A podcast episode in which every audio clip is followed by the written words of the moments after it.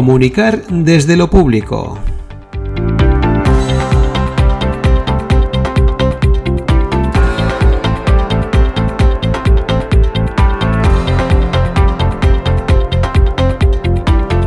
Bienvenida, bienvenido, mi nombre es eh, Pedro Irusta y estás escuchando el segundo episodio de este nuevo podcast eh, titulado Comunicar desde lo público. Un podcast semanal, como recordarás, en el que se abordarán cuestiones relacionadas con la comunicación, las redes sociales, el marketing digital y la transparencia, aplicadas todas ellas a las administraciones públicas. Tras eh, un primer episodio de presentación, eh, actualidad, eh, tips y agenda, en este nuevo capítulo realizaremos en primer lugar un breve repaso sobre algunas noticias de actualidad en el ámbito de la comunicación y la transparencia para dar paso posteriormente al principal apartado en el que nos centraremos hoy. Te hablo de una entrevista que realizaré a la periodista y especialista en comunicación Nagore García Sanz. Con ella hablaremos sobre la necesidad de contar con una estrategia de comunicación en cualquier administración pública y nos aportará todas las claves para elaborar un plan desde su fase de inicio, implementación y posterior evaluación. Por supuesto, también habrá cabida para el bloque de agenda. Y sin más preámbulo, arrancamos eh, realizando un breve repaso de las eh, últimas novedades que nos deja esta semana en el ámbito de la comunicación y la transparencia o el buen gobierno.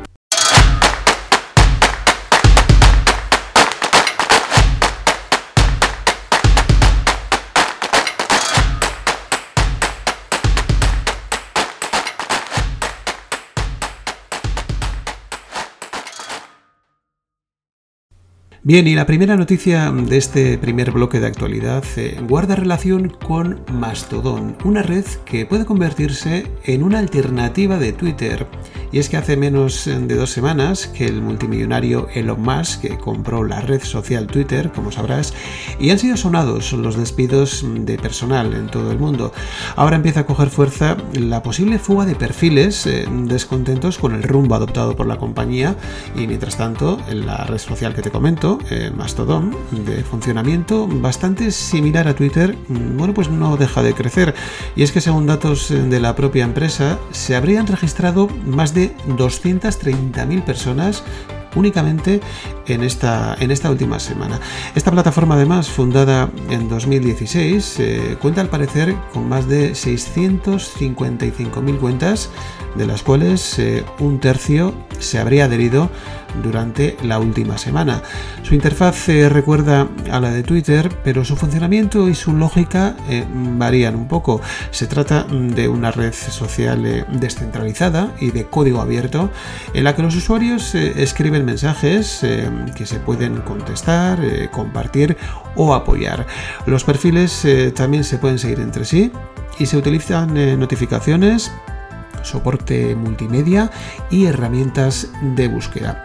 Aunque el dinamismo que ofrece en la navegación a sus clientes eh, es eh, distinto, eso sí, Mastodon permite además crear diferentes servidores a los que se les llama instancias o comunidades y estos espacios eh, están de alguna manera bueno, pues gestionados por eh, los eh, propios usuarios y usuarias y ofrecen la posibilidad de escribir mensajes que únicamente pueden leer, eso sí, sus integrantes, así como otros que, que pueden llegar también eh, a toda la plataforma. Lo cierto es que cada usuario o usuaria escoge el servidor en el que prefiere alojar sus datos de un modo similar al que proponen eh, los proveedores eh, de correo electrónico. Bien, pues a diferencia de Twitter, esta red de la que te hablo, Mastodon, no hace mm, sugerencias de seguidores en los que podrías estar interesado y eh, esto hace que los tiene que buscar uno mismo de una forma u otra en función del servidor en el que, en el que esté registrado. Por lo general, eh, Mastodon es gratuito y no admite publicidad, aunque eh, bien es cierto que nada impide que alguien escriba un mensaje promocionando su marca, su producto o servicio. Tampoco hay unas reglas comunes de moderación, ya que cada servidor tiene, eso sí, sus propios eh, patrones. Bueno, pues veremos si finalmente esta red eh, consigue obtener el éxito esperado y se convierte en la principal alternativa mm, de Twitter, tal y como aseguran algunas voces. Y otra de las noticias que nos deja la semana en relación al mundo de las redes sociales es el despido de más de 11.000 empleados por parte de Meta. Hablamos de casi un 13% de la plantilla. Mark eh, Zuckerberg achaca esta decisión al fin de la pandemia y reconoce haberse equivocado con respecto a las eh, previsiones efectuadas sobre la evolución y los efectos de la misma en los eh, hábitos de los usuarios. Tras producirse una gran potenciación del comercio electrónico durante la pandemia, como sabrás, en Meta elaboraron eh, algunas eh, previsiones en las que se consideraba que esa tendencia tendría aceleración eh, permanente. Mm, con el paso del tiempo se ha demostrado lo equivocado mm, de esta previsión y desde la compañía, desde Meta, eh, sí que han entonado un mea culpa. En cualquier caso, tras eh, los despidos eh, recién anunciados, la plantilla de Meta quedará reducida a 75.000 empleados, lo cual, bueno, pues continúa siendo una cantidad muy superior a las cifras que presentaba la empresa antes de la pandemia. Y cambiando totalmente de tercio, nos hacemos ahora eco de un asunto que guarda relación con la transparencia y las administraciones públicas, ya que esta misma semana hemos conocido que el Gobierno ha aprobado el anteproyecto de ley de transparencia y de integridad en las actividades de los grupos de interés, que ahora iniciará además su proceso de información pública. Por primera vez eh, se regula la actividad de estos eh, grupos, también denominados eh, lobbies, en sus relaciones con la Administración General del Estado y el sector público, clarificando cómo se deberán producir las relaciones entre quienes buscan ejercer una legítima actividad de influencia y aquellos altos cargos eh, directivos o empleados públicos implicados en la toma de decisiones y en los procesos eh, de elaboración de disposiciones normativas y políticas eh, públicas. El anteproyecto recoge que se considerará actividad de influencia aquella que un grupo u organización desarrolle para tratar de influir de manera legítima en los responsables públicos en la elaboración de un proyecto normativo. Según adelantan, eh, no se considerarán eh, lobbies eh, las administraciones públicas, organismos públicos y las organizaciones internacionales públicas o las autoridades públicas extranjeras, ni los partidos políticos, las organizaciones empresariales, los sindicatos o cualesquiera otras entidades en el ejercicio de sus funciones constitucionales. El portal de transparencia de la Administración General del Estado, por ejemplo, y el sitio web de la Oficina de Conflictos de Intereses albergarán además eh, un registro de grupos de interés que mostrará con detalle toda su actividad. La inscripción en el registro es obligatoria y debe identificar, debe identificar los hábitos eh, o los ámbitos perdón, de interés de, sus, eh, de los lobbies, su finalidad, objeto social y la información financiera financiera relativa al último ejercicio contable, indicando además eh, de forma expresa la parte imputable a la actividad eh, de influencia. Los eh, grupos registrados eh, deberán cumplir además eh, un código de conducta y se establece un régimen sancionador en caso de infracción. Bien, pues aquellos grupos que no estén inscritos en este registro no podrán contactar con el personal público para ejercer actividades de influencia. Y hasta aquí este primer eh, bloque de noticias, eh, noticias o actualidad eh, relacionado con las redes sociales, por un lado, y la transparencia y las administraciones públicas en este último caso.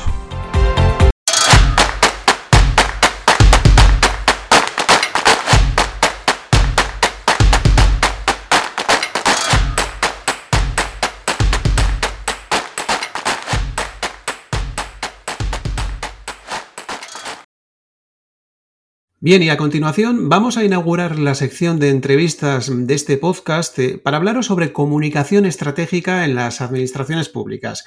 ¿Y quién mejor que alguien que conoce muy de cerca dichas organizaciones públicas, puesto que ha trabajado durante más de 18 años en la Diputación Foral de Guipúzcoa y lo hace ahora desde el otro lado de la barrera como consultora y formadora de numerosas organizaciones públicas y también de empresas eh, privadas? Hablamos con Nagore García Sanz. Hola Nagore, bienvenida.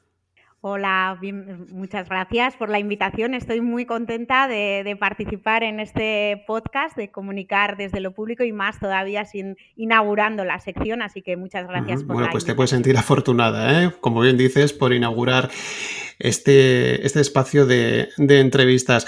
Bueno, Nagore, decía en la entrada de esta entrevista que tú conoces muy de cerca la administración pública, puesto que bueno, has eh, trabajado durante muchos años en la Diputación Foral de Guipúzcoa, concretamente en el Departamento de Juventud.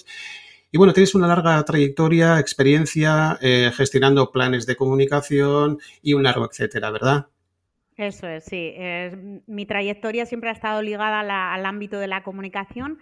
En, eh, durante 18 años, como, como, bien has comentado, en, en, en una institución más grande a través de, de una empresa y recientemente, hace dos años, como, como formadora y, y, y consultora independiente ayudando a diferentes administraciones pequeñas y grandes a, comunicar.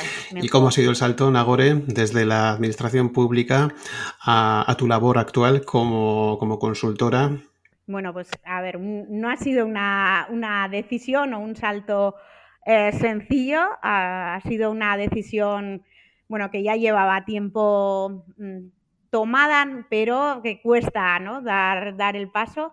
Pero como balance diría que ha sido muy positivo, ha sido un aprendizaje, me ha permitido pues, conocer otras administraciones, conocer otras realidades y poder aplicar todos los conocimientos en otros, en diferentes, en diferentes ámbitos y diferentes experiencias, iniciativas. Por tanto, positiva la, experiencia. Bueno, pues tu opinión me interesa y seguramente que a todas las personas que estén escuchando este podcast eh, nos interesa especialmente, puesto que, bueno, pues como bien acabamos de decir, eh, conoces muy de cerca las organizaciones públicas, eh, tu experiencia trabajando en una diputación, pues te avala bastante y en la actualidad, bueno, pues ofreces tus servicios como consultora y formadora y todo ello hace que mm, podamos hablar mm, de una mejor manera y de una manera más efectiva sobre la elaboración, el desarrollo y la evaluación de una estrategia de comunicación eficaz en las eh, administraciones públicas. Pero antes de nada, Nagore, yo querría preguntarte lo siguiente. Eh, ¿Son conscientes realmente las organizaciones públicas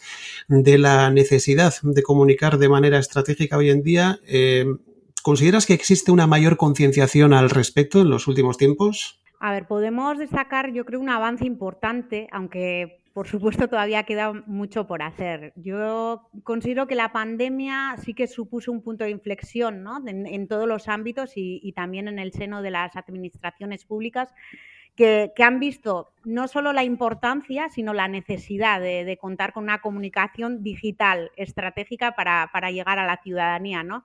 De, un, día para otro nos vimos sin eh, mm, o, con, menos posibilidades de poder llegar a esa ciudadanía y la comunicación digital fue, fue yo creo, algo muy importante. Sabemos eh, también la importancia de cuidar los mensajes que emitimos y la repercusión, tanto negativa como positiva, que, puede tener la comunicación.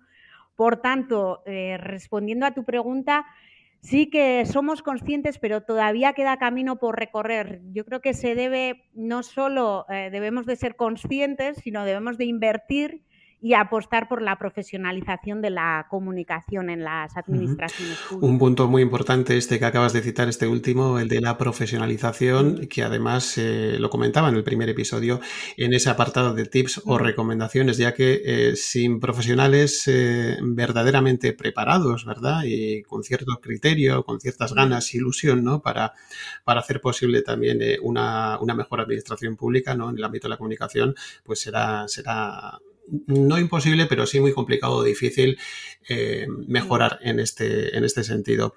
Eh, una de las claves, Nagore, eh, para lograr comunicar de manera eficaz es contar con una hoja de ruta, con un plan, con un documento, como decíamos, que pueda ayudar a, todas las administraciones públicas a lograr sus metas, tanto a corto como a largo plazo, ¿verdad? Para todas aquellas personas que nos estén escuchando, Nagore, ¿cuáles crees tú que son las eh, principales claves a tener en cuenta a la hora de definir eh, una estrategia global, una estrategia de comunicación o un plan de comunicación? Primeramente, y antes de, ningún, de, hablar de ningún punto que luego, que luego hablaremos, yo diría que, que, el primer paso es entender que no se trata de un documento únicamente, o así lo entiendo yo, para los de comunicación, sino que se debe entender y compartir en el, en el seno de la organización también a la hora de elaborarlo, no solo a la hora de comunicarlo una vez, eh, eh, elaborado. Tenemos que tener al final una visión compartida y, elaborada de manera colaborativa a través de, procesos de co-creación y creo que es un paso fundamental. Eh, por otra parte, sí que es importante tener un diagnóstico, ¿no? no solo a nivel comunicativo, sino también como organización. ¿Por qué comento esto? Porque no debemos olvidar que este plan de comunicación debe estar alineado de alguna manera con los retos estratégicos de, la, organización y deben de ir en, coherencia. El, plan de comunicación debe de mantener la, coherencia con los valores, con la misión, con, los retos estratégicos y con los objetivos de la organización. No tenemos que olvidarnos de este punto. En, esta fase de, auditoría, además de, recoger todo esto que, os estoy comentando, también creo que es importante datos que nos ayuden a conocer mejor la, situación de la organización a nivel general, por lo que comentaba, ¿no? que tiene que ir alineado con, toda la estrategia, y también a nivel comunicativo. Es importante pues, realizar un DAFO de manera además colaborativa, que nos ayude a tener esa visión compartida ¿no? y completa de, las, de la que os hablaba. Y a continuación ya sí que tendremos que ir definiendo, pues como en todo plan, retos que nos, que nos planteamos a largo plazo, objetivos para cada reto y, por supuesto, pues acciones e indicadores para evaluar todas las acciones. Y, una, y ya para acabar, una recomendación eh, que, que apuntaría es asignar responsables también a retos, a los retos, y, mi recomendación por la experiencia elaborando este tipo de planes es también eh, contar con una mesa de seguimiento, una mesa de, comunicación que nos ayude de alguna manera a hacer ese, precisamente ese seguimiento de, esas acciones que, vamos poniendo en marcha y un repaso anual también para, para, esas posibles actualizaciones. ¿no? Todos los años pues tenemos que repasar eh, qué, acciones han funcionado, cuáles no, cuáles hay que eliminar, cuáles eh, tendríamos que volver a, plantear. Y, por tanto es lo que, lo que comentaba, responsables y esa mesa de seguimiento recomendable yo creo para, para garantizar la calidad y la eficacia del plan. Bueno, resumiendo entonces, Nagore, entiendo que realizar eh, un análisis eh, una, eh, sobre bueno, las principales debilidades, amenazas, fortalezas y oportunidades que citabas es fundamental para, bueno, posteriormente definir una serie de objetivos, una serie de públicos, mensajes y una serie de acciones, tanto a nivel interno como externo, ¿no? que nos permitan conseguir esos objetivos y no se nos puede olvidar, por supuesto, eh, la evaluación, ¿verdad? Eh, todo el proceso de evaluación y seguimiento de dichas acciones. Exactamente, sí. Las, la evaluación es fundamental porque al final, como en todo plan, si no sabemos em, si lo estamos haciendo bien, si estamos consiguiendo los objetivos que nos planteábamos, ¿no? por tanto, los indicadores de cada acción y, y no solo plantear estos indicadores, sino ir realizando eh, cada tres meses o cada seis meses o la periodicidad que establezcamos también esas evaluaciones y esa interpretación de datos, no solo eh, obtener los datos, sino interpretarlos y ver realmente eh, si está funcionando la estrategia puesta en marcha o hay que hacer ajustes. Entonces, la parte de la evaluación eh, es fundamental en, este tipo de, planes. Nagore, como bien decías, eh, dentro de toda estrategia debemos tener en cuenta, eh, bueno, entre otras muchas cuestiones, tanto la comunicación interna como la externa. De hecho, en primer lugar, es fundamental coordinarnos de manera adecuada dentro de las organizaciones para lograr los objetivos que nos hayamos marcado y comunicar bien de puertas para afuera. Pero esto se consigue en todos los casos. ¿Tú crees que esto es así? Bueno, eh, no sé si se consigue en todos los casos, pero se debería de conseguir porque al final eh, estoy totalmente de acuerdo ¿no? en lo que comentas. Precisamente justo en, las jornadas que, organizasteis en Eibar, ¿no? Eibar Comunica, eh, jornadas de comunicación y transparencia, hablábamos de, bueno, yo en concreto hablé ¿no? de esa importancia de la, de la comunicación interna. Al final, eh, para que todo el engranaje de, la comunicación funcione, es necesario que el equipo se sienta parte del proyecto, que el equipo sepa lo que, está haciendo el, otro, departamento, la otra área, y que se sienta también con, ese orgullo de pertenencia para, para lograrlo. Y, para eso la comunicación interna es, fundamental muchas veces, y un poco al hilo de lo que tú comentabas, las acciones comunicativas externas, eh, que yo llamo a veces eh, los juegos artificiales, ¿no? Y sobre todo ahora que se acercan, eh, bueno, todavía queda, pero se acerca la, campaña política, yo creo que a veces nos ciegan y no nos dejan ver esa importancia del trabajo interno, de esa comunicación interna, ¿no? Muchas veces esos fuegos artificiales que, que comentaba, ese brillo eh, que, ¿no? que, sacamos al exterior, pues eh, si, las personas de la organización no se sienten motivadas con el proyecto a largo plazo, yo creo que eso, todo eso eh, va a salir y va a afectar a esa reputación de la marca externa, aunque ahora a corto plazo ¿no? esos fuegos artificiales creamos que, puedan ser efectivos. Por tanto, eh, es importante cuidar también a, la gran olvidada que es la, comunicación interna. Bueno, qué importante es, como bien decías, estar unidos a nivel interno para eh, mejorar nuestra imagen de marca y para salir fortalecidos ¿no? de, cara, de cara al exterior. Eh, habida cuenta, Nagore, de tu experiencia trabajando con diferentes organizaciones públicas, eh, ¿cuáles son los principales obstáculos? con los que tú ya personalmente te has encontrado eh, a nivel interno de las instituciones eh, para la coordinación y para la, y para la consecución de metas. Eh, me refiero a tu experiencia, mm, bien cuando estuviste trabajando en la propia Diputación, en el Departamento de Juventud, exactamente, o, o, actualmente como en tu labor diaria como consultora, formadora, ¿cuáles son los principales obstáculos con los que tú te encuentras en este sentido? En general, eh, las administraciones públicas, aunque hay excepciones, ¿no? son organismos, digamos, poco flexibles. No sé si compartes conmigo, eh, Pedro, esta, esta idea. ¿no? Esto hace al final que sea más complicado eh, incorporar procesos o iniciativas de innovación. Donde, donde tenemos que probar ¿no? cosas nuevas, realizar proyectos pilotos, fallar, volver a, empezar, ¿no? que son las, las bases de la, básicas de la, de la innovación. Entonces, en general, yo creo que, son estructuras clásicas y es complicado poner en marcha eh, este tipo de, iniciativas, tanto de comunicación interna como incluso a veces de, comunicación externa, ¿no? Sobre todo, eh, el área de comunicación, además, y, de innovación va muy rápido y estas estructuras hacen que para cuando en las administraciones eh, llegamos, por así decirlo, ya no sea tendencia, ¿no? Y otro problema también relacionado con este último es el, miedo al fracaso o el miedo a hacer las cosas de otra manera, ¿no? El miedo a, fallar. Em, yo creo que es el, principal obstáculo. Y luego una frase también que comenté en, yo creo que era en la ponencia de, Ibar, ¿no? De aquí siempre lo hemos hecho así, ¿no? También eh, es, otra frase que, que podemos considerar como un obstáculo, ¿no?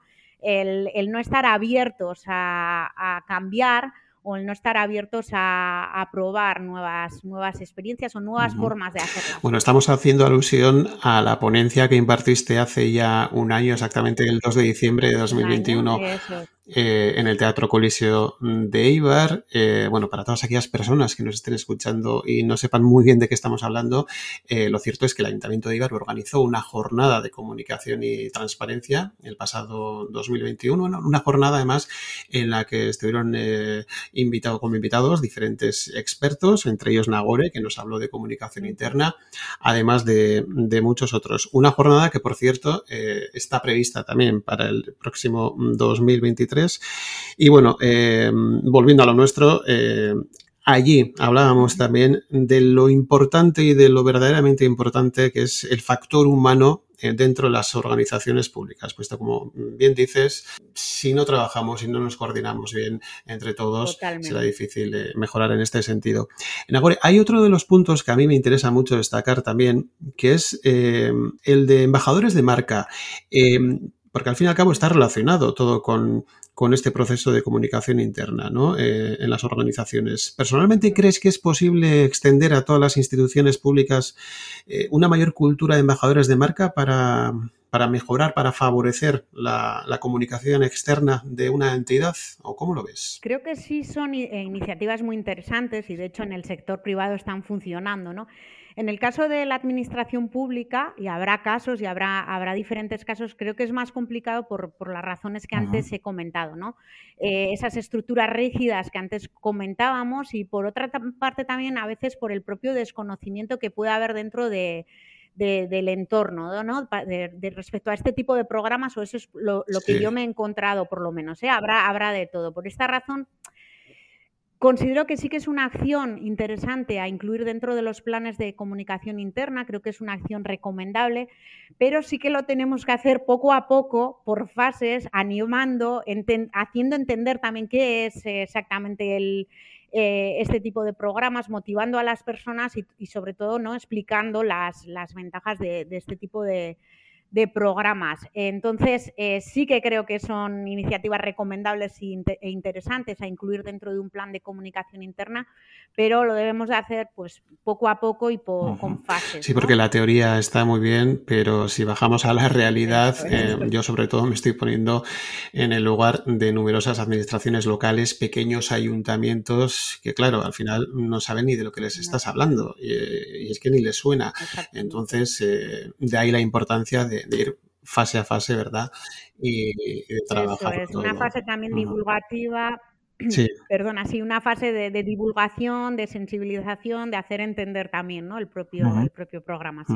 bueno, dejando a un lado em, el tema de la comunicación interna, que nos podría dar y para mucho, ¿verdad? Pero hoy nos vamos a centrar en lo que es una estrategia global, ¿no? Que abarca tanto la comunicación interna como, como la externa. Dejando de lado esta, este apartado de comunicación eh, interna, nos vamos a centrar un poquito más ahora en la externa, en esa comunicación que, que realizamos eh, desde las instituciones o que realizan las instituciones de cara a la ciudadanía.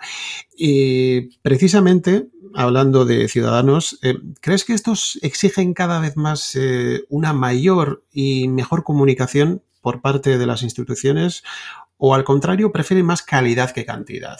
A ver, yo creo que la ciudadanía cada vez sí que exige más transparencia, más contenido de calidad y eh, una atención más personalizada, ¿no? Al igual que, que en la empresa privada se apuesta por, por la segmentación, ¿no? Lo, ya no vale el, café para todos, ¿no? Sino que eh, las empresas privadas son capaces de segmentar y ofrecer a cada persona lo que quiere en el momento que quiere y además son capaces de, fidelizar, ¿no?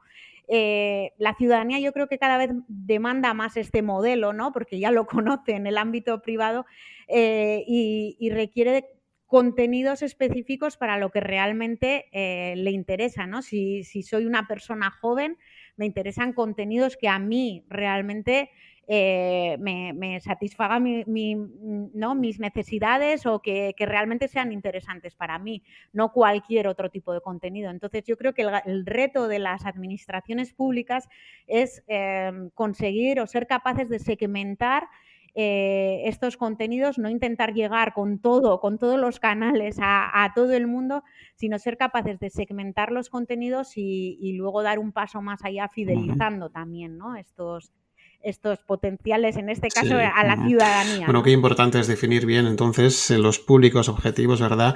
O lo que más se conoce en marketing, ¿verdad? Como el buyer persona, ¿no? Del que tanto, del que tanto se habla en ocasiones. Eh, con la comunicación externa, Nagore, eh, está muy relacionada también la comunicación de crisis. De hecho, lo hemos sufrido bastante durante estos tres últimos años con motivo de, la pandemia.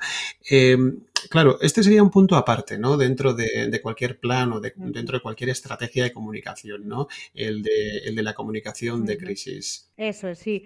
Normalmente... Eh, aparte de la interna y la externa, es importante también contar con un apartado que antes no lo hemos comentado de esta situación de crisis que nos ayude de alguna manera a anticiparnos y, a que la repercusión de esa crisis ¿no? pues, eh, se, reduzca por lo menos. Eh, por supuesto que la crisis no la vamos a conseguir em, cortar, pero por lo menos eh, evitar, quiero decir, pero sí por lo menos eh, conseguir que, su repercusión sea menor.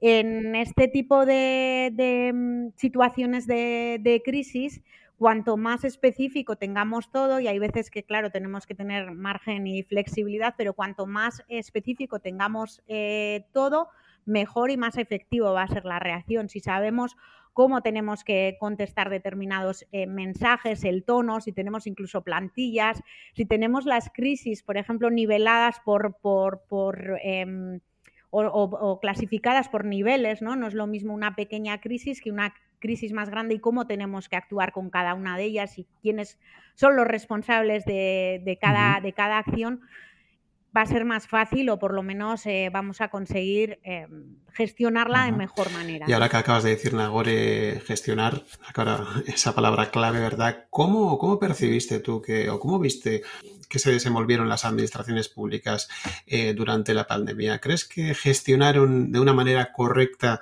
todo aquello o, bueno, hubo un poquito de todo también, me imagino, ¿no? Eso te iba a comentar. Al final, generalizar, ¿no? Como, como estamos haciendo con todas las administraciones, pues es, es complicado.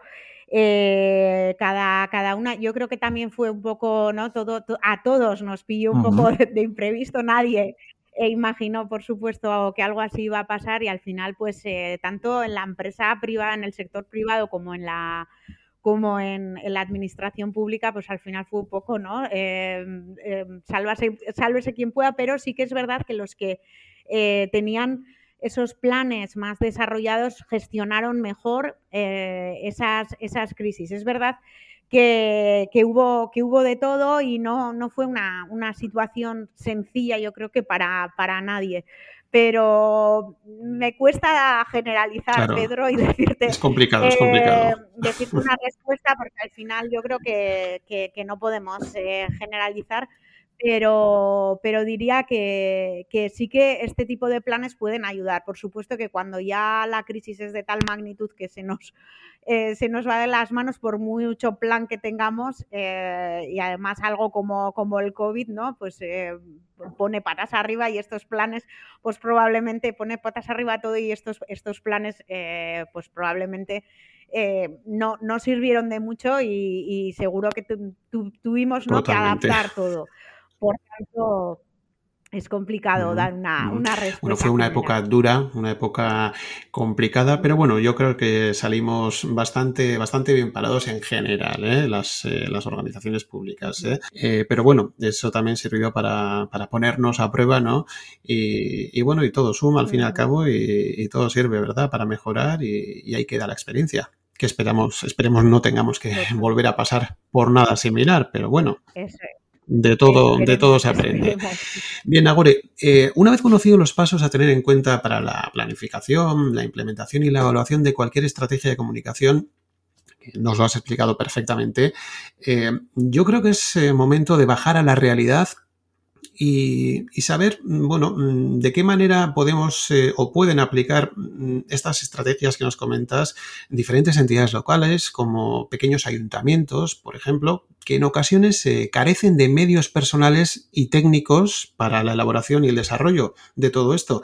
Eh, porque claro, la teoría está muy bien, pero nos tenemos que poner en el lugar de esas instituciones. Yo tengo en mente, pues, casi todo el rato a esos ayuntamientos pequeños que, de entrada, pues, no, no disponen ni de un técnico de comunicación o de prensa eh, claro, mm, a estas personas o a estas entidades, mejor dicho, eh, ¿cómo les podemos ayudar? ¿Qué consejo les podemos dar desde aquí? Bueno, por una parte, y voy a barrer para casa, sería eh, ¿no? apostando por, por invertir por profesionales o consultores que nos ayuden en esa implementación si no tenemos profesionales en el seno de la propia organización.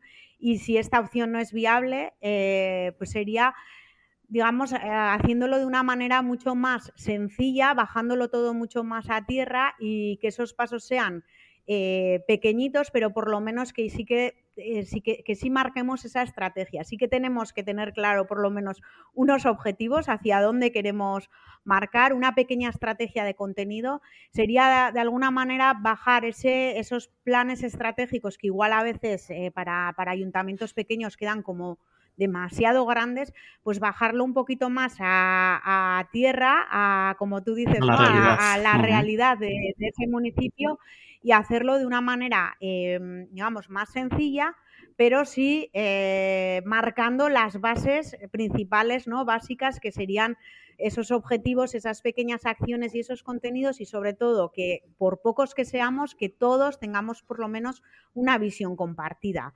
Ese ya sería un, paso importante, ¿no? No vamos a hacer un macro plan estratégico porque no tenemos recursos ni, humanos ni puede ser ni económicos, pero, pero podemos hacer pequeños pasos de, definiendo eh, las bases y compartiendo en el equipo, que, que entiendo que será un pequeño equipo, eh, esos valores, esa misión, esa visión y hacia dónde queremos ir, ¿no? Entonces, eh, se pueden dar pequeños pasos, aunque no tengamos ese, ese plan, eh, gran plan o macro plan. Bueno, lo que sí es cierto es que estos tres últimos años y a consecuencia, como, como, decíamos antes, de la pandemia de la COVID-19, han puesto aún más de manifiesto la necesidad de contar en las organizaciones públicas con personal cualificado en comunicación o la de profesionales expertos como tú, ¿verdad, Nagore? Como bien decías, consultores, formadores y demás. Yo personalmente soy partidario de ambas cosas. Pero bueno, luego también influyen muchas cosas como el presupuesto y, los intereses que haya también eh, al respecto. Pero sí que sí que estaría bien, bueno, una cosa y otra, ¿verdad? Eso es, yo estoy de acuerdo contigo y un poco al hilo de lo que comentabas en el primer, en el primer episodio, en el podcast, sí que creo que desde las propias administraciones se tiene que apostar también por, por, por profesionales dentro de la propia organización, ¿no? del área de comunicación eh, pero, como tú dices, puede ser un complemento también el contar con personas externas que a veces nos dan también otra visión ¿no? y otro aire fresco. Eh, y lo ideal, lo ideal para, para, mí sí que, sí que es esa combinación, contar en las propias organizaciones con personal em, técnico y experto en, comunicación, comunicación, transparencia, innovación, pero si además podemos eh, tener ese contraste, esa visión, ese acompañamiento, esa asistencia técnica de, de profesionales externos, yo creo que sería la combinación ideal. Bueno, pues esperemos que tomen nota todas las organizaciones que nos puedan estar escuchando ahora mismo o todos aquellos profesionales que, estén siguiendo este podcast. Eh, bueno, desde luego, Nagore, eh, podríamos estar hablando largo y tendido mm, sobre mm, todo lo que abarca la comunicación en general. Pero eh, la duda o la pregunta que yo me planteo ahora es la siguiente. ¿Dejará de estar subestimada la comunicación algún día en Agore en numerosas instituciones y en la mente también de muchos empleados públicos, cargos políticos, incluso parte de la ciudadanía? Porque al fin y al cabo, y hay que tener en cuenta que no siempre se le da la oportunidad mm, que tiene, o la oportunidad, no, perdón, la importancia, la importancia que tiene, ¿verdad?, al asunto y al tema de la comunicación. Sí, como he comentado al inicio, yo creo que sí que eh, estamos dando pasos importantes, no solo por, por, el punto de inflexión que supuso la pandemia, sino también ¿no? por, por el, las nuevas tendencias en comunicación, por, por ¿no? al final todo, toda la realidad ¿no? de, de, la empresa al final privada y, yo creo que sí que eh, a la ciudadanía sí que cada vez da más importancia y, en, el, y yo creo que dentro de las propias organizaciones también.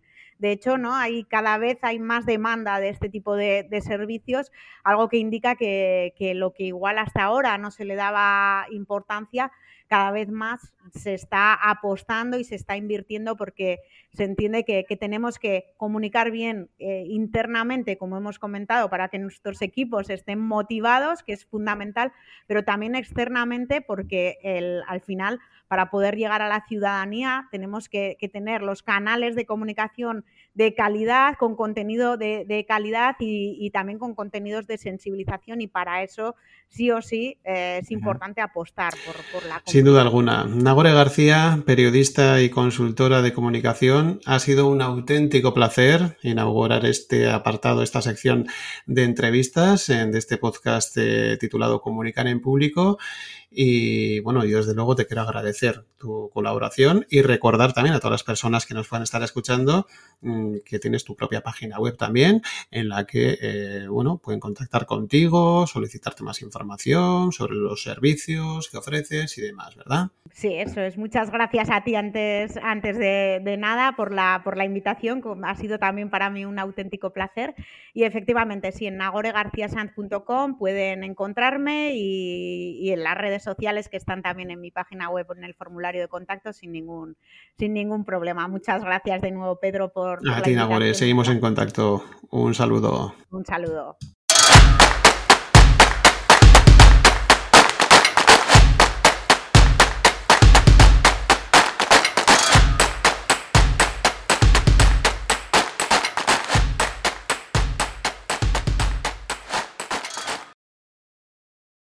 Bien, y finalizamos este segundo episodio con dos apuntes breves que te pueden interesar. Y es que si eres usuario o usuaria de Metricool, en la plataforma para gestionar redes sociales, eh, planificar también y medir resultados, te va a interesar, ya que el día 16 de noviembre Habrá una masterclass gratuita que junto a Rodrigo Santana eh, podrás aprender a diseñar una planificación, crear ganchos eh, y copies persuasivos y ordenar visualmente tu contenido en la red social Instagram. La cita será a las 5 de la tarde del día 16 eh, y a las 10 horas en México. Además, eh, dicha sesión servirá para aprender a analizar las métricas de tus eh, reels promocionados desde Metricool.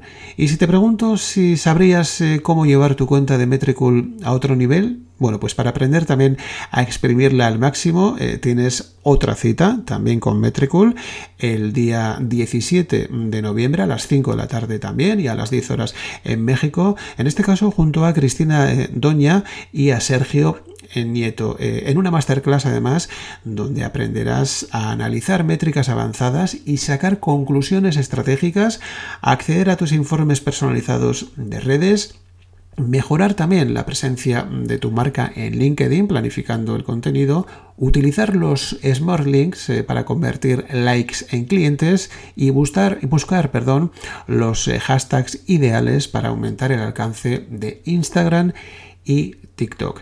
En una hora conocerás eh, los trucos eh, de los eh, profesionales de las redes sociales y todas las ventajas de las cuentas premium que ofrece en este caso Metricool. Y de esta manera llegamos al final de este segundo episodio que espero lo hayas disfrutado tanto como yo. Una vez más, eh, aprovecho para animarte a que te suscribas eh, a este podcast en cualquiera de las diferentes eh, plataformas como Spotify, Evox, Google Podcast, Apple Podcast o en Spreaker, así como a que puntúes con 5 estrellas este episodio en Apple Podcast. Gracias y te emplazo al tercer episodio. Un saludo.